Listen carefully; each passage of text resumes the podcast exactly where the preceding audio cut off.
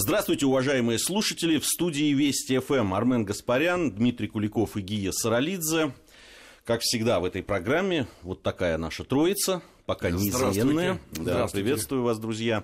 Договорились мы сегодня поговорить о... Тавтология небольшая получилась, ну да ладно. О внутрипартийной борьбе, которая была в партии, э, ВКПБ тогда, в 20-е годы.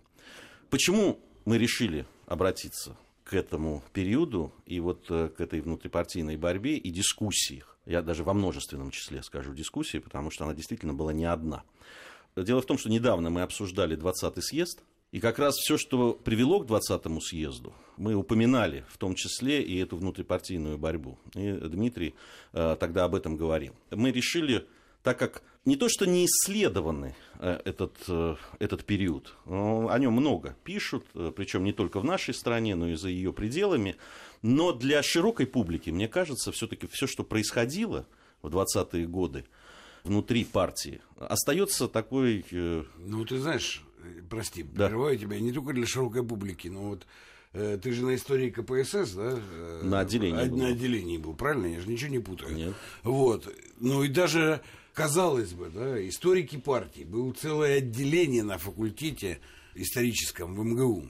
Но там как-то эта тема не очень была развита. Это какая-то была такая не то чтобы черная дыра, но так как-то мягенько-мягенько и все не сильно выходя за краткий курс по этой части, если я не ошибаюсь. Да, именно так и было. Именно так и было.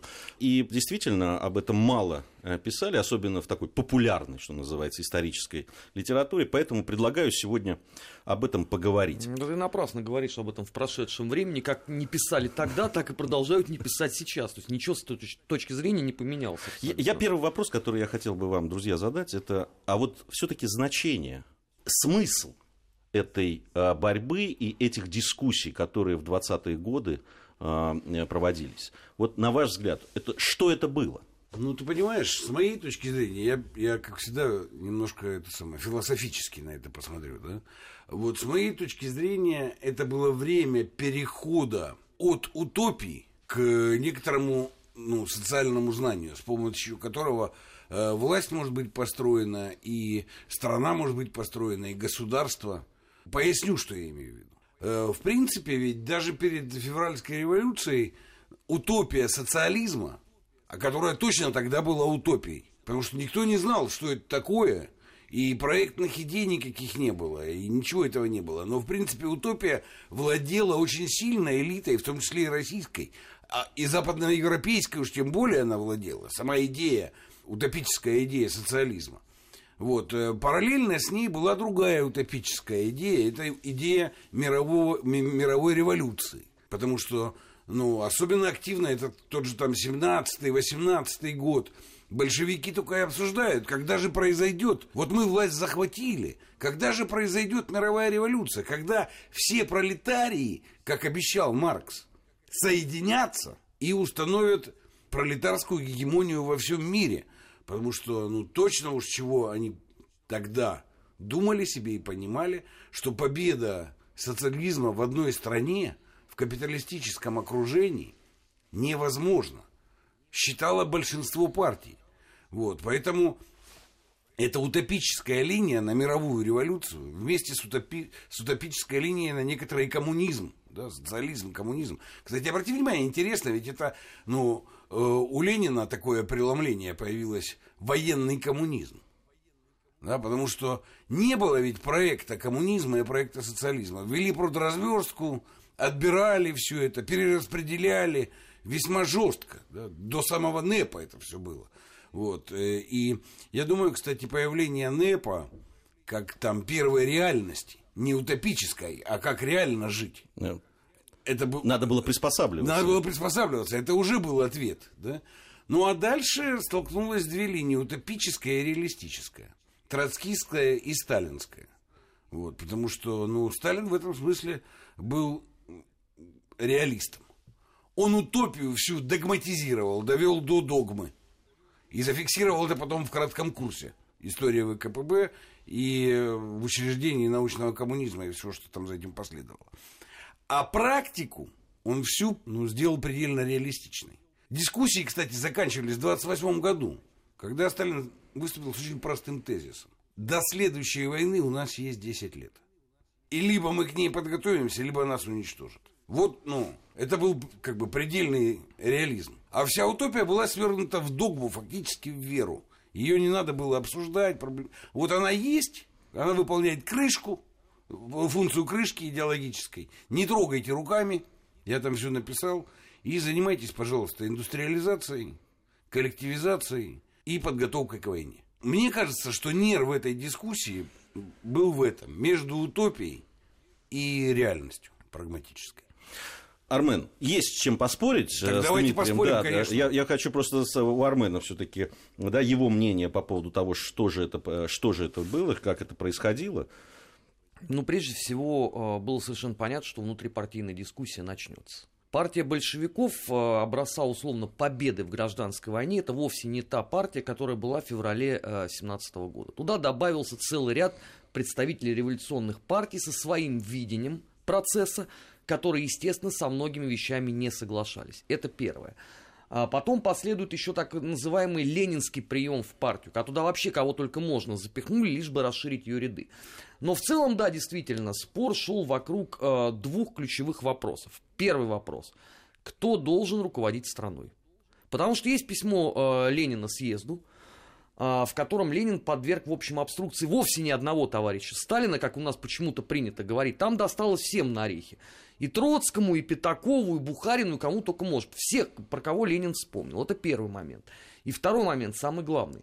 А как должна развиваться страна?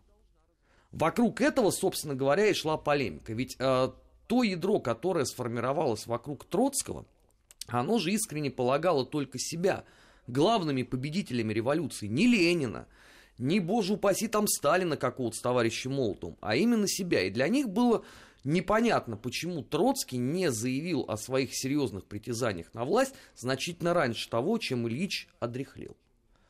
Ведь, э, ну, действительно, да, руководитель Реввоенсовета Республики, человек, создавший рабочую крестьянскую Красную Армию, мечом и кровью насаждавший там дисциплину.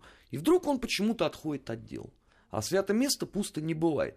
Но при этом ведь э, все окружение Троцкого начинает искренне считать себя, а, обделенными, и, б, говорить о том, что все, что происходит, это абсолютная скверна и абсолютный отход от всех идеалов русской революции. Да, в 28 году действительно, э, я абсолютно согласен. Вот прозвучала эта фраза. Но глухое недовольство никуда не ушло. Ведь э, знаменитое там кремлевское дело 1935 года, да, это вовсе не последние условно отголоски того вселенского недовольства, когда э, против выступают уже такие культовые фигуры, как Янукидзе и Петерсон. Брожение-то в умах было. И очень глухое и долгое недовольство всем вообще, что происходит. Начиная от того, что неправильно формируется рабоче-крестьянская Красная Армия, и самое главное, когда Сталин сказал, что вообще неплохо бы заключить договор с Англией, Францией и Чехословакией.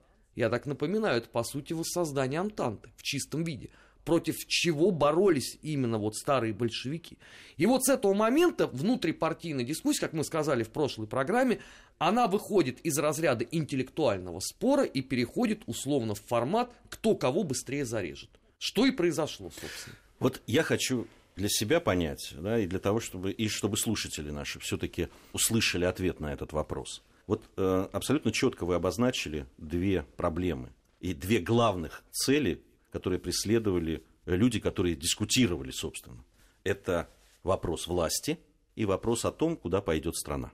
Ну, судя по тем событиям, которые происходили, и метанием да, из одного лагеря в другой, в зависимости от того, как что складывалось, у меня есть ощущение, что все-таки первая задача, у кого окажется власть, она была первична в данном случае.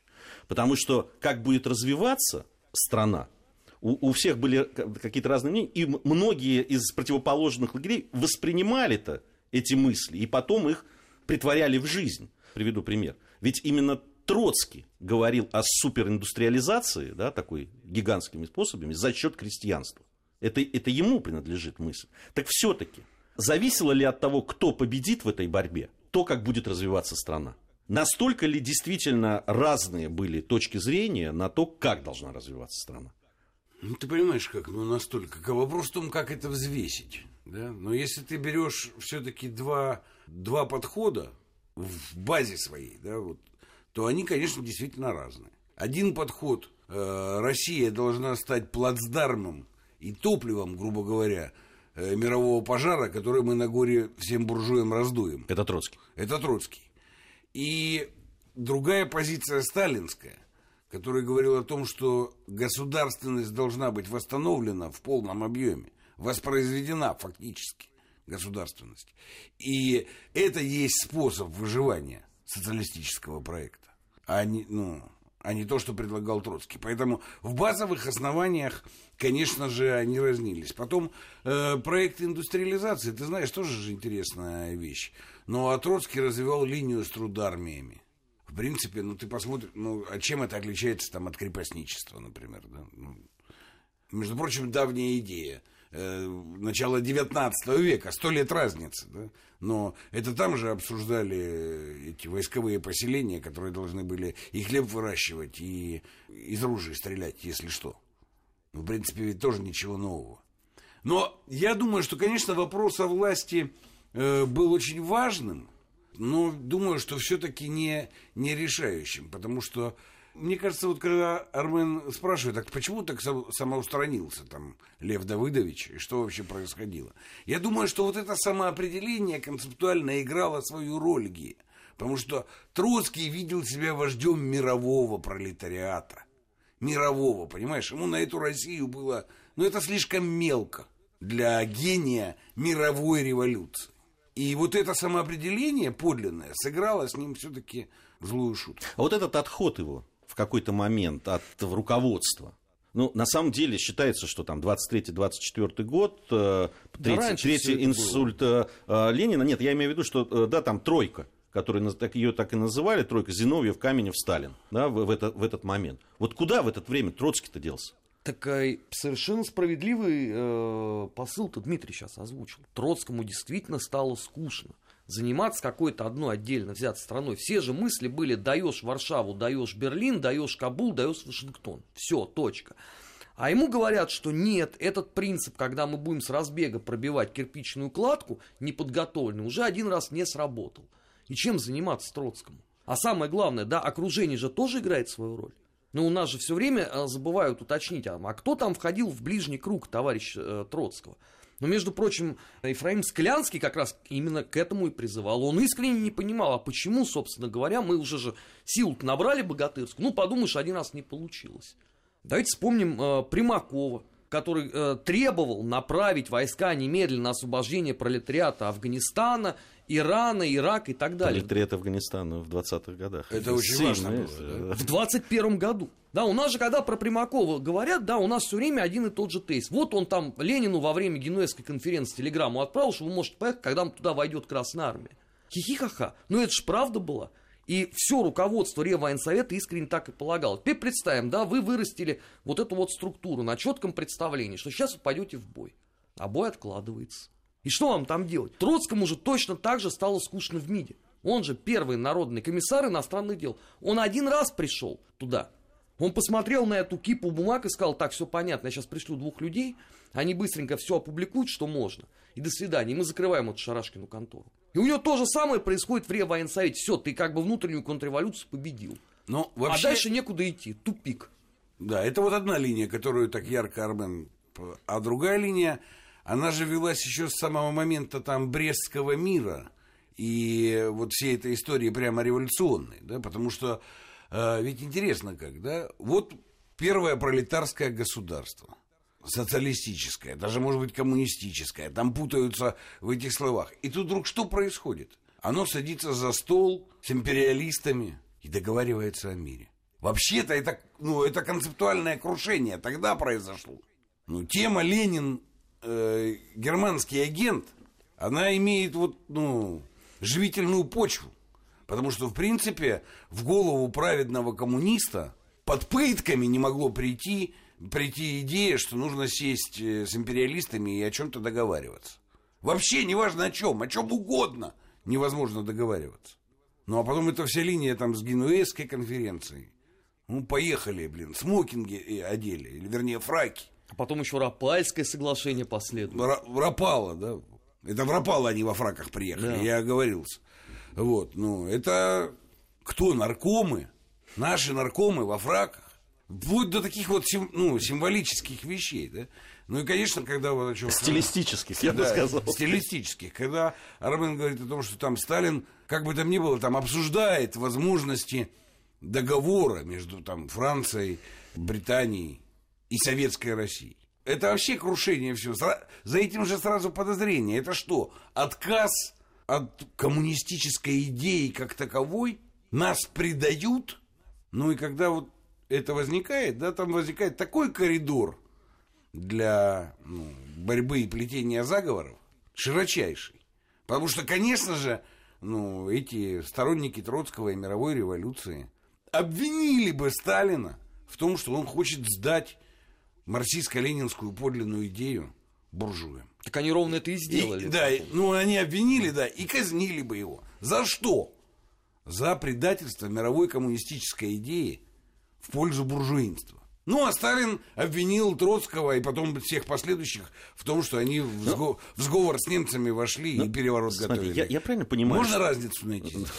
я, правильно понимаю, что все-таки вот этих романтических революционеров, Да не которые- были они романтическими. э, ну, ты в не, ну, кавычках это я в кавычках, конечно. Романтиков Их, выкосили в 18 году. Да. Дальше циники работали. э, в- вот эти ребята, которые поддерживали Троцкого, в этом, их, они оказались просто в меньшинстве, ну, причем в абсолютном меньшинстве уже там, к 23-24 году. И э, уже тогда, когда... Не тем голова была занята, Гей, понимаешь?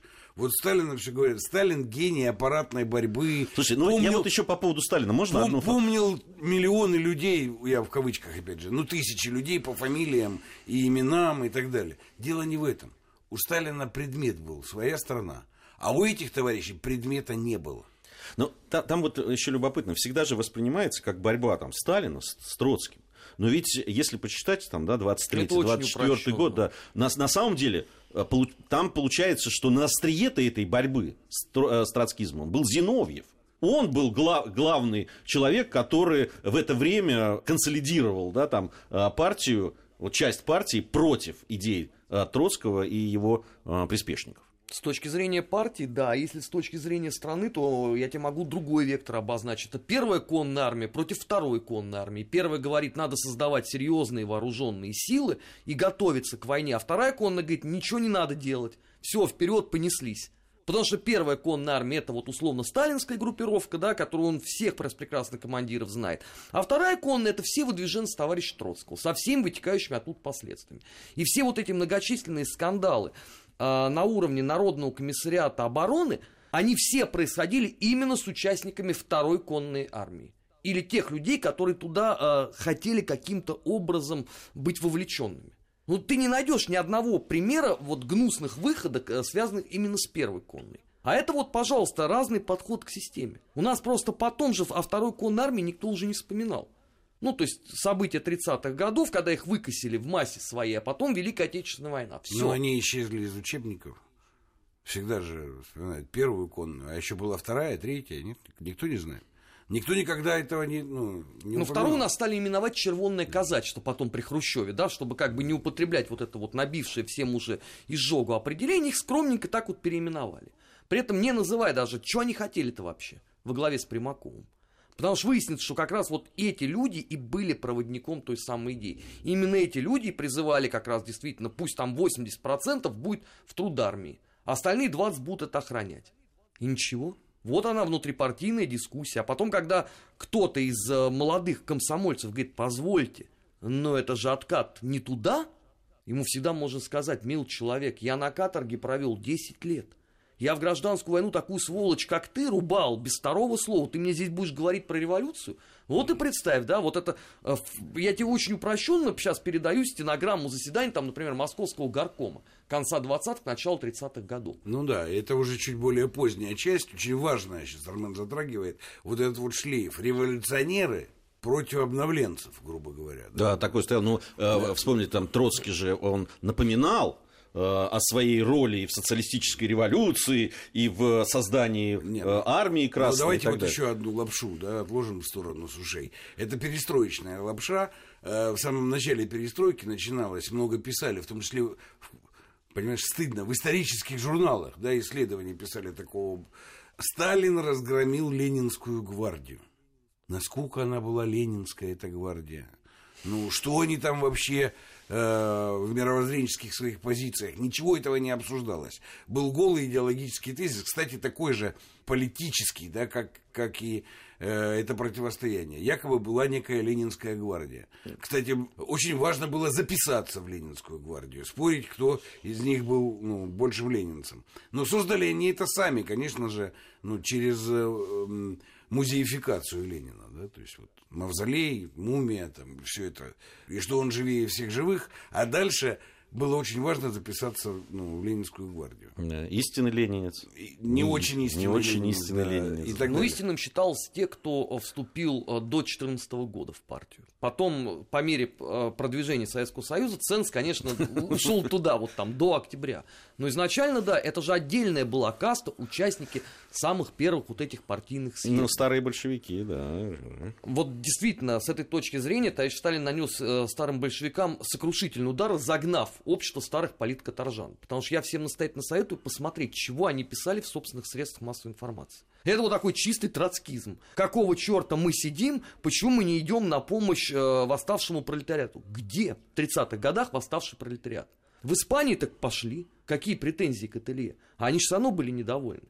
Но там же злая еще ирония судьбы в том, что товарищ Сталин был человек с таким идеальным чувством юмора. Он же забрал у них гимн общества старых политкоторжан, его немножко изменили два композитора, и появился вот этот гимн Советского Союза. Почему, кстати, они бурлили еще в эмиграции, вот это вот троцкисты, которые там оказались, что вот даже здесь вот украли наше творческое наследие. Ну, в каком-то смысле. Ну а проблема всего этого, понимаешь, заключалась в том, что, конечно, все это происходило, да, в политическом классе этой новой России, советской России, да, это дискуссия происходила в политическом классе, но вне рамок закона и государства. Потому что они же были предоставлены сами себе. Слабым сдерживающим фактором вроде бы был устав партии. Но в какой-то момент на него просто Перестали обращать внимание, мягко скажем. скажем, да, мягко скажем, перестали обращать внимание на этот самый устав партии. А дальше, когда это вне, рамках, вне рамок закона и легальности, даже не легитимности, а легальности, да, то есть, то, конечно, это все выливается просто тогда уже в разборку и все, да. Ну, где граница между дискуссией и устранением оппонента, ее просто не существует. Это ничем не, не регламентировано. Армен Гаспарян, Дмитрий Куликов, Гия Саралидзе в студии Вести ФМ. Сегодня мы говорим о дискуссиях и внутрипартийной борьбе в 20-е годы. Э, Ну, 20-е годы, все-таки мы начали быть с 23-го года, э, скорее. Э, Были дискуссии, кстати, и до этого. А, Мы продолжим это делать. У нас время новостей. После новостей сразу вернемся в студию и продолжим. Наш 20 век. События и последствия. Факты и домыслы. Продолжаем нашу программу. Армен Гаспарян, Дмитрий Куликов, Гия Саралидзе в студии Вести ФМ. Продолжаем говорить о внутрипартийной борьбе и дискуссиях э, 20-х годов. Позволю себе напомнить э, Международный фонд, на котором вот как раз 23-24 год, ну 23 в основном, да, вот мы говорили о позиции Троцкого, о позиции Сталина и Зиновьева в тот момент. Ведь 23 год – это рабочее выступление и ну, в революционная ситуация ее потом называли в Германии в 23 году, э, другие какие-то события. И ведь э, Троцкий использовал эти события о том, что вот вы не поддержали, там все э, в итоге заглохло, все подавили, а все виноваты мы, потому что надо было разжигать вот тот самый пожар. Но это ложь абсолютная, потому что ровно этим самым мы занимались. По линии Коминтерна туда было отправлено немеренное число людей на помощь э, поднимающемуся германскому пролетариату. А то, что это все не вышло, так не подходит к революции. Ну, Ленин же все описал. А тут ударились просто в скверну, решили, что можно делать по-другому. С одного урока им было мало, а, подавления Баварской республики. По второму кругу сделали ровно все то же самое. А деньги возились, документы Ну, опубликованы. в том числе через посла в Саксонии Кристинского, ну, в, в Германии, да, там э, поддерживали восстания, которые были в Саксонии и в Тюрингии, которые заглохли, несмотря действительно на прямую поддержку. Э, С другой стороны, ну, может быть, э, как-то Троцкий по-другому себе, что выдвигаются все конные армии туда. Заканчивается этот период, Троцкого отодвигают уже совсем от власти, и здесь начинаются другие уже разборки, сразу же, моментально, да, 25-й год, это уже, собственно, столкновение Сталина с э, Зиновьевым, Каменевым э, и так далее. Что здесь в чистом уже виде борьба за власть? Или что-то здесь тоже есть какие-то течения по поводу разногласий о том, как, куда движется страна? Не думаю, что это в чистом виде борьба за власть, это все-таки борьба за проект.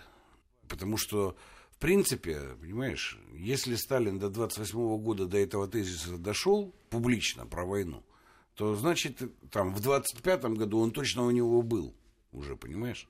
А это означало, что нужно действительно очень сильно, а, укрепить государство, б, очень сильно укрепить хозяйство этого государства. Ну, не будем говорить экономику, да, но хозяйство. Все. Вот. И действительно надо быть готовым к войне. Это нужна определенная высокая степень централизации власти, высокая степень регламентации. Но все эти господа не, тоже не хотели этим заниматься. Э, вот эта чистка старых большевиков, которая в 30-е даже перетекла, да, и там потом еще и Зиновьевцев, и Троцкистова отлавливали в 30-е годы, это же определенная часть такой э, революционной элиты, нужно точно понимать, что там значительная ее часть ну, была из тех, кто вообще ничего не хотел. Но они, в принципе, сидели уже в разных креслах. Они имели эту власть. Кстати, не регламентированную никакими законами и никакими нормами.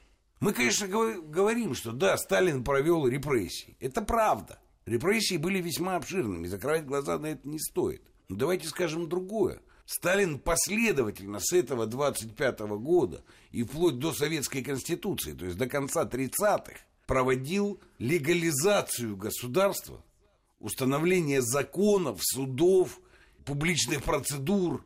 Все это параллельно с репрессиями и тройками, это правда. Но если мы посмотрим на тренд, то можно сказать следующее. Начиная с этого там, 23 -го года уровень насилия последовательно снижался. Он был большим, безусловно. Но если ты направление посмотришь, то ты посмотришь, что он снижается, как ни странно. Понимаешь? И вот с этим же важно разбираться. Да, эти механизмы были страшными, но они во многом имели дело с этой самой революционной стихией. Ну, можно же себе представить этих людей, которые ну, были героями революции, героями гражданской войны. Ну а что, кто мне указ, какой закон? Кстати, не случайно в революционном этом потоке анархисты, эсеры, большевики. Вот Армен говорит, что появились новые люди. Это все страшно пересекалось и переплеталось. Ну, я об этом тоже а, сказал, да, э, что они пер, пер, пер, ну, из лагеря в лагерь переходили. А русский анархизм это нечто прекрасное. Ну, особенно в изводе э, революции и гражданской войны, какие люди там были. Какое государство? Между прочим, у этого всего есть идеологические основания. Вообще-то Маркс писал прямо, что государство должно умереть. А Энгельс там немножко вильнул и написал, что будет переходное социалистическое государство. Но вообще-то, Гия, ну переходное, революция в 17-м, гражданская война прошла, вот уже НЭП, в принципе, мы перешли. Может быть, надо ну, отказаться? Вспомнить, что говорил Маркс, что нам не нужно государство. Интересно ведь, правда? Ну, недаром ведь э, э вся борьба и в 25-м году, и, и, и дальше шла вокруг лозунга о построении социализма в отдельной стране. Ведь вокруг этого лозунга это все, все и происходило. А построение э, социализма в отдельной стране предполагало да, построение именно государственных механизмов. Да. Государственные и... машины. А где ты видел, чтобы революционеры строили государственную машину? Такого, в принципе, в человеческой истории нет. Да? В этом смысле, конечно, Сталин был контрреволюционером. Но то, что он логически закончил в годы войны восстановлением героев империи, военных в частности, да, он и должен был туда прийти. Не мог не прийти в эту точку. А... Все эти герои, я имею в виду и Зиновьева, и Каменева, они же не воспринимались большинством, даже среди коммунистов, своими до конца, потому что Всем была памятна история с э, тем самым интервью буржуазной печати перед... Э, 25 октября. Да, это же никуда не делось. И с этой точки зрения именно Сталин воспринимался подавляющим большинством членов партии как единственный действительно верный продолжатель дела Ленина, который, извините за грубое слово, не скурвит все э, дело жизни всех этих людей. Потому что, ну как ты можешь доверять людям, которые взяли и предали Ильича? С одной стороны, да? А с другой стороны, за Сталиным есть очень крепкая сила. это, во-первых, шлейф действительно подлинного героя гражданской войны, чего не было ни, ни у Каменева, ни у Зиновьева, ни у Бухарина, ни у Пятакова, ни у кого другого. Единственное исключение здесь может составить Троцкий, который умудрился еще и восстановить для полноты ощущений против себя армию, когда он начал всех выгонять. У нас ведь а, несокрушимое и легендарное, да, а никто не знает, что 5 миллионов человек взяли и вышвырнули на улицу. Ну, то есть демобилизация. А куда ты пойдешь? Вот эти все военные спецы, их куда деть? Ну, то есть они сделали свое дело. Троцкий об этом, естественно, не задумывался. Да, ему как бы не до этого. А вот представим себя на месте товарища Сталина. Да, у тебя мало того, что вся промышленность разрушена. У тебя теперь еще и выясняется, что рабоче-крестьянская Красная Армия, фундамент государства, тоже она существует в каком-то таком аморфном абсолютном мире. Почему и требуются постоянные замены там? Ведь не случайно туда же послали э, Фрунзе человека, который должен был стимулировать создание действительно подлинной рабочей крестьянской Красной Армии. Не вот этих фантомных отрядов, созданных с миру по нитке. Ведь э, товарищ Сталин, это мы сейчас знаем, а многие просто не подозревают о том, что у нас, например, в 2020 году основную тяжесть боев на юге э, России это же махновские формирования. И не будь их, еще не, неизвестно, как бы там... И вышли бы мы на все ваши или нет, да. Потом пришлось махновские формирования громить, правда, да, потому что они не собирались никому подчиняться. То есть ты приходишь, да, на место Ленина, и у тебя выясняется, что у тебя нету, а, государственного аппарата как такового. Потому что, ну, Скворцов-Степанов, он э, гений филологии. Ну, какой это народный комиссар, там, условно, финансов? Ну, последнее, чем в жизни интересовался Акопов Глебов, это было, была работа почты телеграфа, а его делают наркомом. И товарищи наркома такие же, все как на подбор абсолютно. Ведь не случайно Рыков напишет, и это, кстати говоря, я предлагаю просто всем вот любителям э, рассуждения про Ленинскую гвардию на потолке написать. И поднимать глаза туда в поисках вдохновения. Рыков в конце 20-х годов пишет о том, что каждый из нас мог с легкостью назвать все каторги, все тюрьмы Российской империи. Где какой режим, где бьют, где пытают, где не докладывают еды. Но ни один из нас не имел ни малейшего представления о том, как работает государственный аппарат, а многие не хотели учиться. По поводу махновцев, вы помните, замечательный фильм э, «Служили два товарища», когда они попадают э, в плен к одной из такой группировок. И говорит, говорит, а за что же вы нас расстреливать будете? Вы предали революцию. Ну да. Вот это вы предали революцию, оно действительно звучит из уст различных группировок, э, различных и на разных уровнях. И становится лейтмотивом, на самом деле, в том числе этих партийных дискуссий.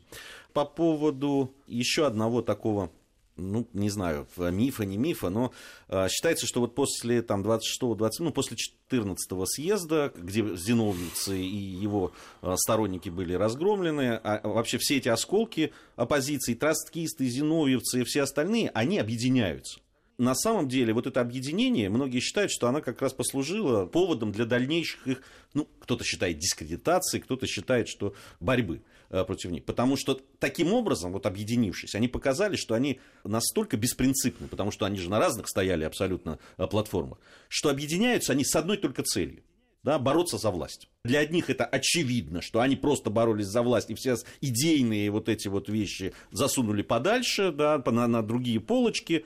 Для других это что нет, ну а что им оставалось? Вот э, как вот с, вот с этим фактом? Ну, ты понимаешь, ты же правильно сказал про основной селок, на котором все оттачивалось. Про социализм в одной стране или невозможность социализма в одной стране.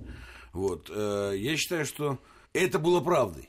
И то, что социалистический проект усилиями Сталина и сверхдорогой ценой во всех смыслах этого слова все-таки реализовался, благодаря этому наша страна выполнила функцию агента развития по отношению ко всей цивилизации. Вот, в принципе, это состоявшийся исторический факт. Если у нас там не хватает ума сейчас с этим разбираться, ну, разберутся через, еще через 100 лет или там 150, да, но этот факт состоялся.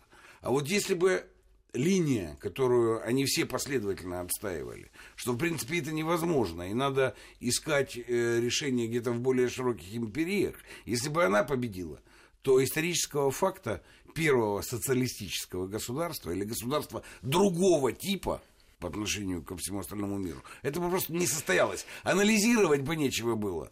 Продолжим. Э, продолжим вот ровно с этого места. Э, Дмитрий Куликов, Армен Гаспарян, Гия Саралидзе в студии Вести ФМ. Э, совсем скоро вернемся.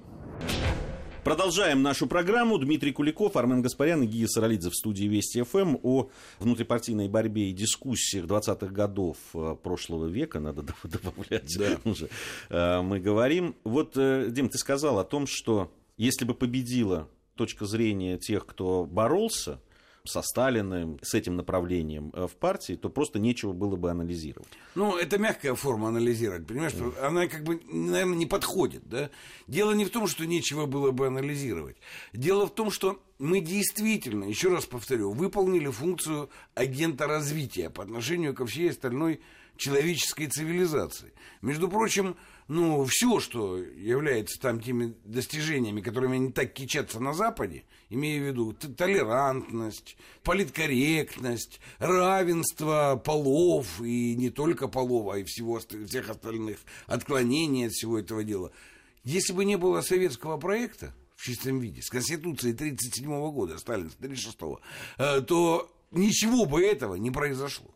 Они, начиная от восьмичасового рабочего дня и профсоюзов, которые они разрешили и оформили законодательно под давлением советского проекта. Ну, заканчивая правами женщин, черных, желтых и всех остальных. Все это было реализовано под давлением советского проекта.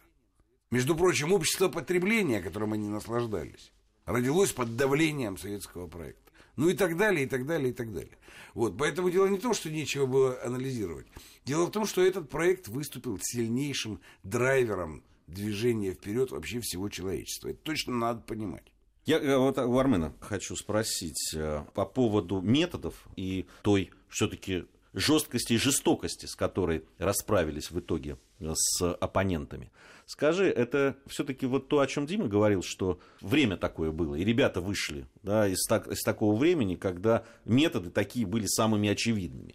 Либо все-таки настолько борьба была жесткой и жестокой, что был только один путь. Да, э, в том числе и международная обстановка, да и обстановка внутри страны. Ведь э, действительно были и теракты были, и дискуссии, доходившие до оскорблений личных, обструкций, чуть ли не до рукоприкладства. Ведь недаром после одной из перебранок с оппозицией э, умер Дзержинский. Это ведь было просто... Действительно, ему стало плохо после одной из таких вот очень серьезных и резких перебранок. Просто ругани откровенной. Ну, давайте честно скажем, а, попытки образумить а, таким вот абсолютно демократическим парламентским путем а, оппозицию внутрипартийную с завидным постоянством. Известно момент, когда Сталин просто понял, что ну все. Это заседание у него в кабинете, когда заместитель Народного комиссара обороны, товарищ Тухачевский, говорит о том, что он не будет выполнять распоряжение своего непосредственного руководителя, товарища Ворошилова, по причине того, что считает его некомпетентным. Вот на этом месте товарищ Сталин понимает, что все, приплыли. Потому что если армия, позволя... армия позволяет себе такие вещи, то неизвестно, что она выкинет, когда на вас действительно кто-то нападет. А то, что нападет, никто не сомневался. А ведь до этого сколько раз говорили о том, что, ребят, давайте найдем какое-то там конструктивное начало. Давайте посмотрим, все ли действительно так печально и плохо, как вы говорите. Но с вами ж никто разговаривать-то не собирается. Понимаете, там э, какое ведомство не возьми, везде одна и та же картина. Но у нас вот э, принято э, рассуждать обычно по поводу э, Народного комиссариата э, внутренних дел. А то, что там Егода творил, которым вообще никто не указ. Абсолютно. То есть там есть какое-то распоряжение правительства, а его можно просто проигнорировать. Вот сколько ты можешь выдержать э, в таком режиме, да, когда, ну, по сути, демонстративно, никто ничего не хочет делать. И еще при этом тебе на стол ложатся сводки, э, называлось это наблюдение за общественными настроениями. И ты читаешь, что люди просто в открытую, в центре Москвы, там, например, в ресторане «Арак», очень любимый тогда э, советской оппозиции, партийной, говорят о том, как они это все будут сносить. Ну, а ты как должен на это реагировать? Ну, вот важный вопрос. Ты должен продолжать и говорить, ребят, да нет, ну давайте это все, мы же там демократическое государство, у нас конституция. Да они в гробу видели эту конституцию тебя. У них цель одна – снести. Другой вопрос, что они даже на этой э, модели не могли, не могли объединиться нормально, потому что выяснялось, что любят они все разные. Потому что Тухачевский э, себя видит Бонапартом, да, условно. А Янукидзе проведший большую половину своей жизни, искренне полагает, что он должен быть главным э, последователем Ленина. Петерсон понимает, что э, с его точки зрения в Народном комиссариате внутренних дел одни контрреволюционеры собрались, поэтому он должен и так далее. Единство заговорщиков, вот в том виде, в каком мы это себе представляем, да, это только на скамье подсудимых в 1937-1938 году. Но даже если почитать эти стенограммы, то выясняется, что они даже там умудрялись друг с другом спорить. У них шли разговоры, кому и как сидеть на скамье, о чем тут говорить. Какая может быть цивилизованная дискуссия после этого?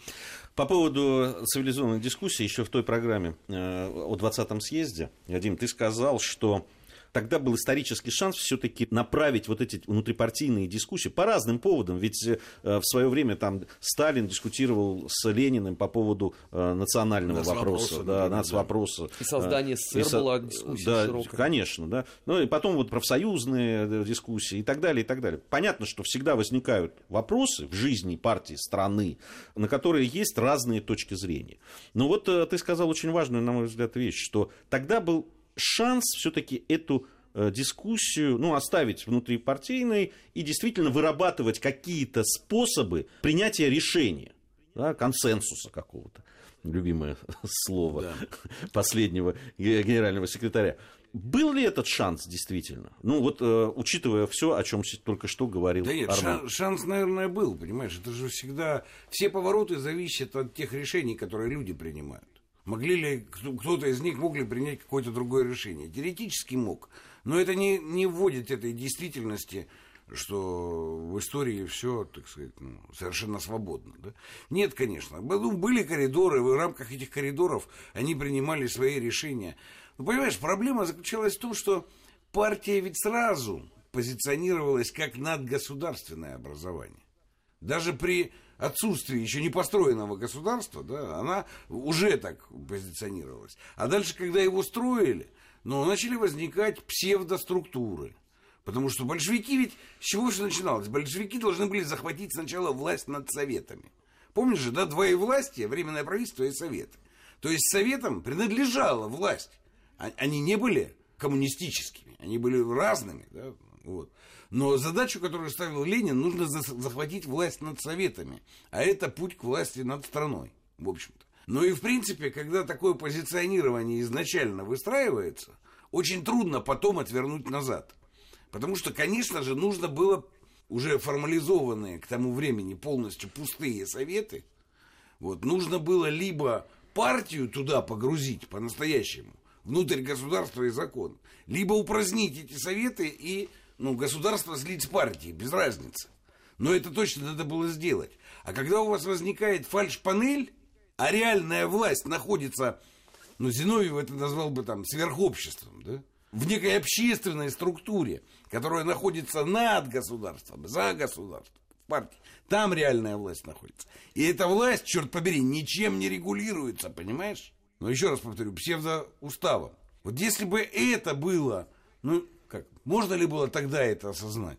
Черт его знает. Ну, я же не могу э, судить. Да, но, но точно это не осознали. Хотя, например, вот, я не знаю, Армен там подтвердит, опровергнет, но я сталкивался с какими-то версиями, что Сталин, в принципе, это понимал. Потому что есть какие-то документы, где он обсуждает, что делать с партией, что делать с системой советов, как это все реорганизовать. В принципе, я так думаю, что у него ощущение, что проблема в этом, ощущение у него было. Почему он не смог это реализовать? Ну, наверное, в силу разных и многих обстоятельств. Может быть, и в силу недостаточного понимания. Но попытки движения в этом направлении точно были. Конечно, если бы мы поставили политическую эту элиту, подлинный правящий класс в рамках государства, закона и нормирования политической борьбы, думаю, что мы многих проблем могли бы избежать. Армен, Ну, совершенно справедливо, что Сталин один из первых понял, что, э, по сути, э, вот эта самая элита, она живет ленинским постулатом, что власть пролетариата, она должна опираться на насилие, никакими законами не сдерживается. Да, у тебя гражданская война, у тебя восстановление экономики, а выясняется, что ты не можешь никаким образом, по сути, повлиять на механизм принятия очень многих решений на местах. Потому что они тебя слушать не будут. Они искренне будут полагать, что победа революции-то именно в том и состояла. А Почему с этой точки зрения не- до сих пор никем недооцененный процесс замены политической элиты 37-38 года? Я убежден, и никто мне не докажет обратно. Если бы условно к 22 июня 1941 года мы подошли бы с той самой партийной элитой, все бы закончилось за 3-4 месяца. Она не была готова ментально к подобного рода историям. Она могла бы условно заниматься, продолжать... В том числе и военные. Да, в том, да? в том числе и военные, да. Это, кстати, ко всем относится, и к НКВД, и НКИДу, и там э, к железнодорожникам, ко всем. Она ментально оставалась на уровне 18-19 года. Мало кто сейчас э, вспомнит это знаменитое советское определение, которое Сталин регулярно употреблял. Партизанщина. Вот вы вспомните, да, да. что мы постоянно боролись с партизанщиной. Как и казалось, да, какая партизанщина в 20-30-х годах.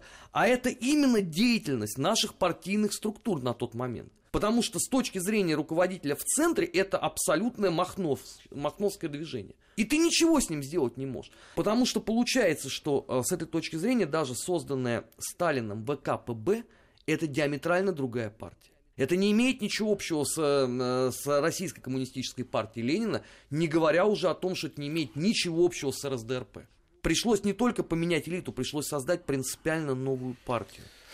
О 37-38 году, я думаю, отдельно, поговорим, отдельно да. мы поговорим. Большое спасибо за сегодняшний разговор. Армен Гаспарян, Дмитрий Куликов, Гия Саралидзе были в студии Вести ФМ. Совсем скоро, я надеюсь, мы с вами, друзья мои, встретимся и поговорим э, на очередную интересную, любопытную, а важную тему. Спасибо.